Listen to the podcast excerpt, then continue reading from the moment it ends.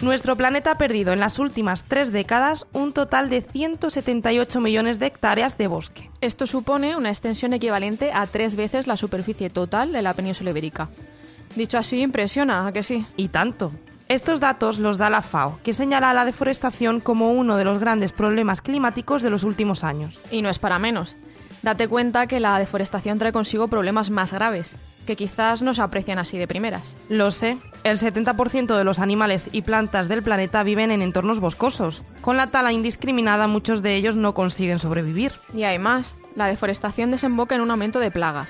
La disminución en la polinización de cultivos, la erosión de los suelos, la falta de agua y un larguísimo etcétera. Ya sabéis los grandes defensores que somos de la sostenibilidad y la lucha contra el cambio climático en No lo tires. Y también lo prácticos. Justo.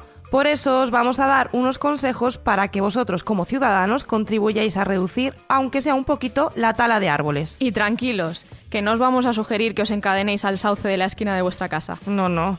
De momento empezaremos con consejos más sencillos. Yo soy Lidia Álvarez. Y yo, Alicia Navarro. Ni nos mováis en los próximos minutos porque tenemos muchas cosas que contaros. No lo tires, un podcast del suplemento Activos sobre la nueva economía.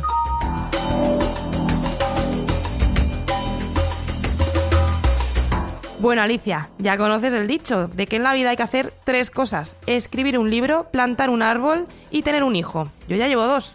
¿Has escrito un libro? No, pero con la cantidad de noticias que llevo escritas, creo que se me convalida. Oye, pues también es verdad.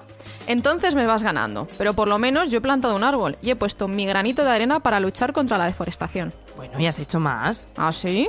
Claro. Antes me has estado contando que has estado todo el fin de semana restaurando y pintando tu mesita de noche en vez de tirarla. Ah, ¿te refieres a eso? Claro, una forma de reducir la tala inapropiada es apoyar la economía circular en el sector del mueble. ¿Ah, sí? Anda, cuéntame más.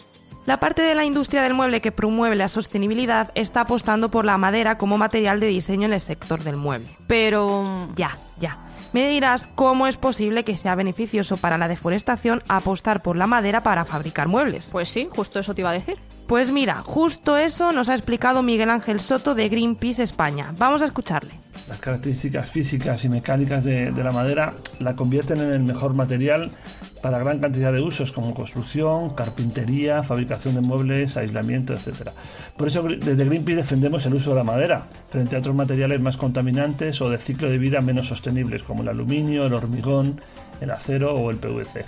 Utilizar madera procedente de la gestión forestal sostenible siempre significa colaborar con, la, con el desarrollo de los pueblos, el desarrollo rural y también que, los bosques puedan seguir manteniendo su función, ¿no? regular el ciclo hidrológico, fijar el suelo, capturar el CO2 de la atmósfera, albergar biodiversidad y también generar belleza.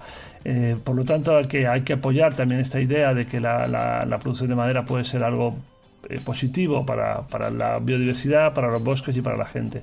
Por eso es importante saber que, que, una parte de la madera que hay en el mercado procede de la gestión eh, eh, ilegal, la deforestación, la destrucción forestal o la violación de derechos humanos. ¿no? Una elección incorrecta puede tener una repercusión negativa para los bosques y por eso es importante tener consumidores, consumidores bien informados sobre el origen de la madera. Vale, vale, ya lo he pillado. No hay nada malo en la industria de la madera. El problema aparece cuando se hace de una forma poco sostenible y sin respetar la forestación. Eso es. Y es aquí donde entra en juego el papel de las administraciones públicas. Mm, explícate, por favor. Como consumidor podemos adquirir muebles que han sido elaborados con madera de procedencia sostenible. Pero ¿cómo sé yo que un mueble respeta el medio ambiente? Ya, tienes razón. Es complicado si no eres todo un experto. Claro, es por eso que Miguel Ángel pide ayuda al respecto a las administraciones públicas. Nosotros pensamos que no debemos cargar la responsabilidad en los consumidores. Los poderes públicos, tanto la Unión Europea como el Gobierno, eh, tienen que promulgar leyes que eviten que productos forestales que proceden de la tala ilegal o la deforestación entren en el mercado europeo es su obligación y hay que exigirles que se rechace este tipo de comercio de materias primas que destruyen la biodiversidad o, dañan el clima. ¿no? Y de la misma forma los poderes públicos deberían dar ejemplo a través de la compra pública. Una parte importante del presupuesto de la Administración va a parar a la adjudicación de suministros, obras y servicios, donde deberían primar cláusulas estrictas que exijan a los proveedores y los contratistas que garanticen la legalidad y la sostenibilidad de los productos forestales que utilizan ya sea suministros de papel de oficina hasta la madera utilizada en estructuras o en la carpintería interior o el exterior de los edificios construidos. La administración pública debe dar ejemplo, debe ir por delante y luego hay que informar mejor al consumidor.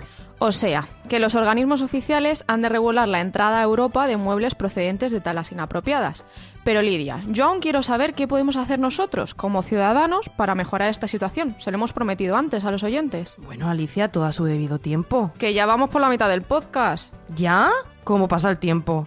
Vale, pues vamos a escuchar los consejos que nos dan desde Greenpeace para amueblar nuestro hogar de forma sostenible. Bueno, en primer lugar hay que evitar el consumo excesivo, el provocado por las modas y las tendencias. Los muebles deben tener una vida larga por lo que la, reparación, la protección o el pintado es una buena forma de, cambiar los ambientes sin necesidad de cambiar los muebles. ¿no? La idea de que los muebles pueden ser cambiados cada poco tiempo es, errónea. Es importante apoyar el mercado de muebles de segunda mano, ahora le, llamamos vintage, a lo que ha sido siempre bueno, pues la, prolongación de la vida útil de los, de los productos, ¿no? en este caso forestales. ¿no? La reutilización de madera de derribo para la construcción, la fabricación de muebles a partir de, madera reciclada, como la procedente de, desguace de barcos, por ejemplo, ¿no? Pero vamos, eso es algo que cada vez más en otros países se produce y aquí es más eh, raro, ¿no? Es importante apoyar los circuitos de muebles viejos que puedan tener una vida larga. Y una vez que se acaba la vida útil de los muebles, es importante evitar eh, que este recurso acabe en los vertederos. Es muy importante que la madera de muebles, embalajes, palet, eh, acabe en la fabricación de tableros, porque es una forma de, darle más uso, ¿no? Hay que aliviar la demanda de recursos naturales prolongando la vida útil de la madera. Y luego habría un segundo criterio que sería el de proximidad. Es mejor comprar muebles elaborados con maderas o corcho de madera de, montes españoles, de producción local, de, entorno, ¿no?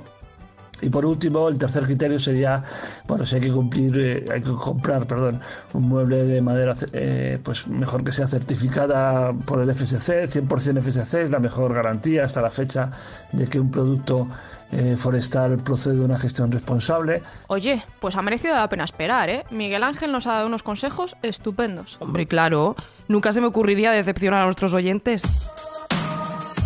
Estás escuchando No lo tires, el podcast de activos sobre la nueva economía.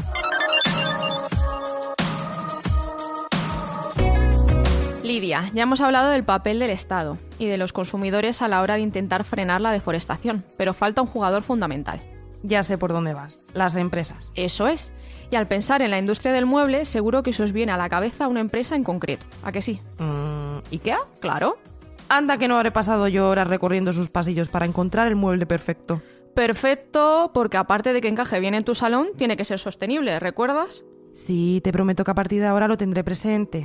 Así me gusta. Bueno, hemos hablado con Elena Gasco, responsable de IKEA en España para una vida más sostenible y saludable en el hogar, para que nos cuente qué características hacen que sus muebles respeten el medio ambiente. Para nosotros, ofrecer productos sostenibles está en el centro de nuestra idea de negocio y nuestra razón de ser. En IKEA apostamos por lo que hemos denominado diseño democrático, que significa ofrecer una amplia gama de muebles y objetos de decoración que sean funcionales, de calidad diseño, sostenibles y a precios asequibles para la mayoría. Desde que comienza el proceso de diseño de nuestros productos y embalajes pensamos en clave de sostenibilidad, utilizando materiales que puedan reciclarse, reutilizarse, repararse o revenderse. Por ejemplo, en nuestra oferta textil todo el algodón que utilizamos para los productos IKEA proviene de fuentes más sostenibles. Esto significa que o bien el algodón es reciclado o está cultivado con menos agua y pesticidas. Respecto a la madera, tan importante para nosotros porque es uno de nuestros principales materiales, estamos a punto de alcanzar el 100% de madera obtenida de fuentes sostenibles con el certificado FSC o madera reciclada. En cuanto a los plásticos, ya hemos eliminado el plástico de un solo uso, tanto de nuestras tiendas como de nuestras cafeterías y restaurantes. Nuestro objetivo es que todos los plásticos utilizados en nuestros productos procedan de materiales renovables o reciclados. Este gran compromiso se enmarca en nuestro objetivo de convertirnos en una empresa totalmente circular para 2030. Para esa fecha queremos que el 100% de nuestros productos sean fabricados con materiales reciclados o renovables, lo que también supone ir eliminando gradualmente los productos de plástico virgen y de plástico fósil. Alicia, yo te voy a ser sincera. Uno de los principales atractivos de IKEA es que tiene muebles asequibles para la gran mayoría de bolsillos. Ay, mucho estábamos tardando en sacar el tema económico. Hombre, es que somos un podcast económico. Lo sé, lo sé, y tienes razón. A mí también me surgió la duda de si añadir el factor sostenibilidad encarecía los productos de IKEA. Vamos a escuchar qué nos dijo Elena sobre ello. No, nuestros productos sostenibles no son más caros. Queremos democratizar la sostenibilidad y que sea asequible para todos los bolsillos. Estamos convencidos de que un buen diseño debe estar al alcance de la mayoría de los hogares. Muchos de los productos que son sostenibles son también asequibles porque ayudan a reducir el consumo de energía y agua. No solo están diseñados para ser sostenibles y asequibles, como comentaba, sino que muchas de las soluciones eh, que ofrecemos son buenos para el planeta y también para nuestro bolsillo. Por ejemplo, nuestros grifos de cocina reducen el consumo de agua hasta un 30% y los grifos de baño lo reducen hasta un 40%. Podemos ofrecer productos asequibles porque buscamos constantemente formas innovadoras de hacer más con menos y tenemos conciencia de los costes durante todo el proceso de desarrollo de los productos, también a lo largo de nuestra cadena de suministro. Queremos que con IKEA todo el mundo pueda disfrutar de su hogar, independientemente de su poder adquisitivo, y estamos convencidos de que un hogar mejor pasa por ser un hogar más saludable y más sostenible. Pero hay una cosa que no entiendo. Si se pueden adquirir muebles sostenibles al mismo precio que los que no lo son, ¿por qué no tiene todo el mundo amueblada su casa con ellos? Una pregunta estupenda, la misma que le hemos hecho a Elena. Según nuestros estudios, más del 90% de las personas mm, queremos vivir de un modo más sostenible, pero un 37% no sabemos qué acciones tenemos que llevar a cabo. Procuramos estar cerca de nuestros clientes y escuchar lo que les interesa. Estos estudios también nos dicen que uno, hay una percepción generalizada de que los productos eco o más sostenibles son también más caros. Dos, está la creencia de que cambiar de hábitos por otros más sostenibles supone un esfuerzo adicional que en ocasiones pues no se lleva a cabo porque al final tenemos la sensación de que no nos compensa. Eh, y en tercer lugar, existe un desconocimiento generalizado y mucha falta de información sobre qué gestos o hábitos contribuyen a vivir de forma más sostenible en el hogar. Aún nos falta un poco de formación sobre sostenibilidad y tener más en cuenta lo mucho que se puede hacer por el planeta si remamos todos a una. No te olvides de buscarnos en www.elperiódico.com barra activos.